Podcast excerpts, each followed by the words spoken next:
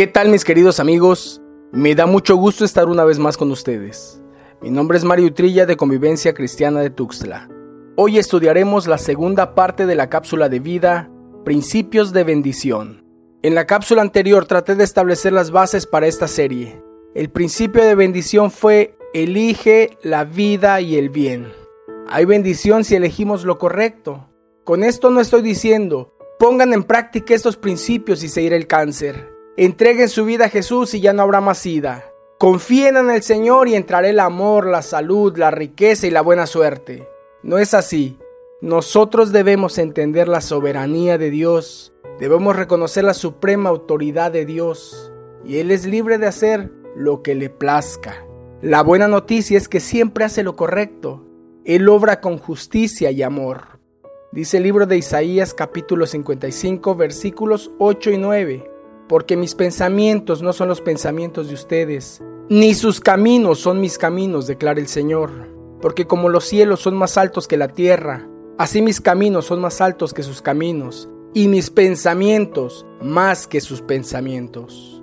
Romanos 11:33 dice, Qué grande es la riqueza, la sabiduría y el conocimiento de Dios. Es realmente imposible para nosotros entender sus decisiones y sus caminos van a existir miles de cosas que no entendamos, en las que tengamos un porqué. Yo quiero que sepas que Dios siempre estará haciendo lo correcto y obrando conforme a su justicia y su amor, a pesar de que a ti y a mí nos parezca totalmente contrario. Bueno, estamos estudiando principios de bendición, principios que podemos encontrar en la Biblia. Hoy veremos un principio que en otra ocasión habría pasado por alto. Lo habría hecho por desconocimiento. Confieso que jamás había reflexionado en esto. No me refiero a no haberlo leído, sino más bien a que había pasado desapercibido a mis ojos. El principio de bendición es regocijo, fidelidad y lealtad con tu cónyuge. Acompáñame en tu Biblia al libro de Proverbios capítulo 5 versículos 18 y 19.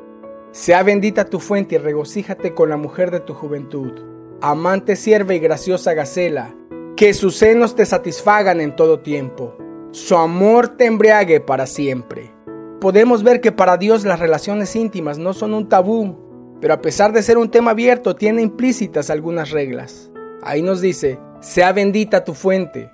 En esta expresión existe un deseo benigno que se dirige a una persona. Como ya estudiamos en la cápsula anterior, Bendecir es la acción de invocar la intervención divina a favor de algo o de alguien. Y en esta porción el mismo Dios Todopoderoso dice, sea bendita tu fuente. Como Proverbios es un libro poético, no se escribió, sean benditas tus partes nobles o tu zona erógena, pero a eso se refiere. Es que la intimidad sexual es sumamente importante para Dios.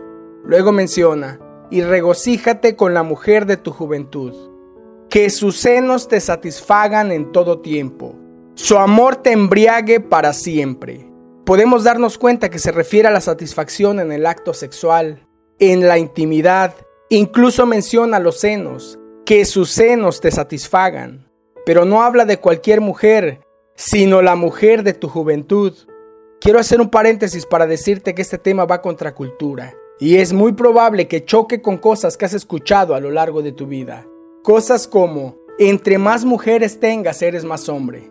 La infidelidad en los hombres es normal, es una necesidad. Nos tocan de a siete mujeres por hombre. Mientras las podamos mantener, se vale tener casa chica y casa grande. Ya estás en edad, mijo, ya tienes 13 años, te voy a llevar a que te hagas hombrecito. Estas son algunas ideas con las que crecimos la mayoría de hombres en México. Pero ¿qué es lo que Dios dice en su palabra? Acá cierro el paréntesis. El rey Salomón pregunta en el versículo 20 de Proverbios 5, ¿por qué has de embriagarte, hijo mío, con una extraña y abrazar los senos de una desconocida? Regresemos a los versículos 15 y 16. Bebe el agua de tu misma cisterna y agua fresca de tu propio pozo. Se derramarán por fuera tus manantiales y tus arroyos de aguas por las calles. Dios es claro en esta analogía y espero que estés asimilando lo que trata de decirnos. Nos está hablando expresamente de la infidelidad, la cual no aparenta ser normal para él. Hoy en día la infidelidad se ha vuelto enteramente común, un secreto a voces, en hombres y mujeres. Diversos estudios en los Estados Unidos afirman que la infidelidad femenina oscila entre el 26 y el 70%. Repito, la infidelidad femenina y la masculina va del 33 al 75%. Es un dato que nos debe llevar a pensar. La investigación agrega, sean cuales sean los números exactos, todos están de acuerdo en que están subiendo. Esto es, en comparación con 1990, las mujeres engañan 40% más, mientras que los números entre los varones se han mantenido. De ahí el nombre de este principio, regocijo, fidelidad y lealtad con tu cónyuge. ¿Por qué has de embriagarte, hijo e hija mía, con un extraño? Bebe el agua de tu misma cisterna y agua fresca de tu propio pozo. ¿Se derramarán por fuera tus manantiales y tus arroyos de aguas por las calles? Mario, ¿qué tiene que ver todo esto con los principios de bendición? ¿Qué si soy infiel? Todo mundo lo hace.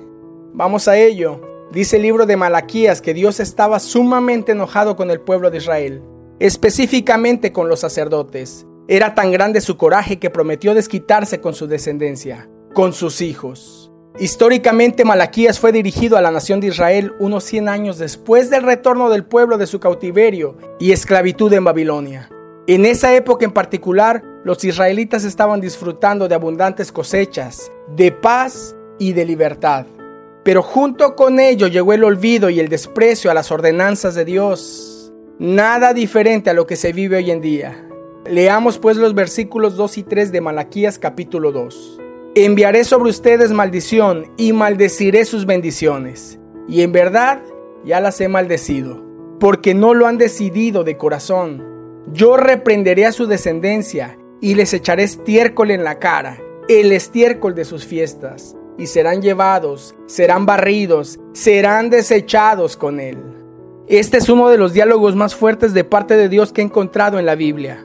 Les enviaré maldición, y no solo eso, maldeciré sus bendiciones. Es más, ya las maldije. Además les echaré estiércol en la cara a tus hijos y los desecharé junto con él, junto con el estiércol. Si puedes notar el coraje de Dios, ¿por qué Dios habla de esa manera? Versículo 14 en adelante. Y ustedes dicen, ¿por qué? Porque el Señor ha sido testigo entre tú y la mujer de tu juventud contra la cual has sobrado deslealmente, aunque ella es tu compañera y la mujer de tu pacto. Pero ninguno que tenga un remanente del Espíritu lo ha hecho así. ¿Y qué hizo éste mientras buscaba una descendencia de parte de Dios? Presten atención pues a su espíritu.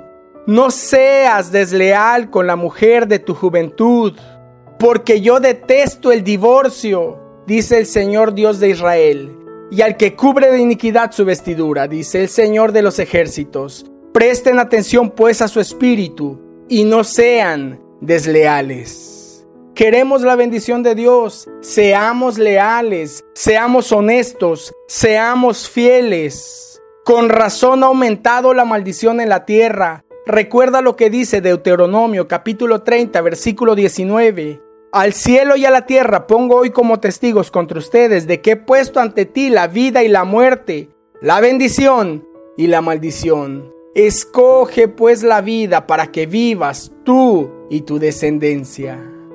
¿Queda claro por qué Dios está molesto hoy en día?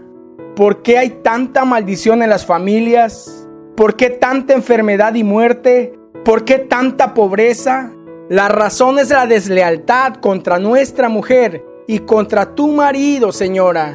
Leamos una vez más lo que Dios dice en Malaquías 2.16. Porque yo detesto el divorcio. Las estadísticas son números fríos y son realmente impactantes. Porque no esperas que tu mujer sea tan infiel como tú lo eres. Digo, en el caso que lo seas. Mira, este es un mensaje de alerta, de prevención. No trato de generar celos y desconfianza en tu relación. Trato de dejar en ti un principio de bendición, regocíjate, sé fiel y leal con tu cónyuge. Escoge pues la vida y la bendición. Examínate, ponte en orden con Dios, no te engañes a ti mismo, porque no podrás engañar al Señor omnisciente, omnipresente y omnipotente. Si estás escuchando esta cápsula es con un propósito divino, que vuelvas a los principios de Dios, que vivas en bendición, que disfrutes a la mujer o al hombre de tu juventud y que evites la maldición del divorcio. Anhelo que esta cápsula de vida te sea de mucho aprendizaje. Soy tu amigo Mario Trilla. Te envío el más grande de los abrazos.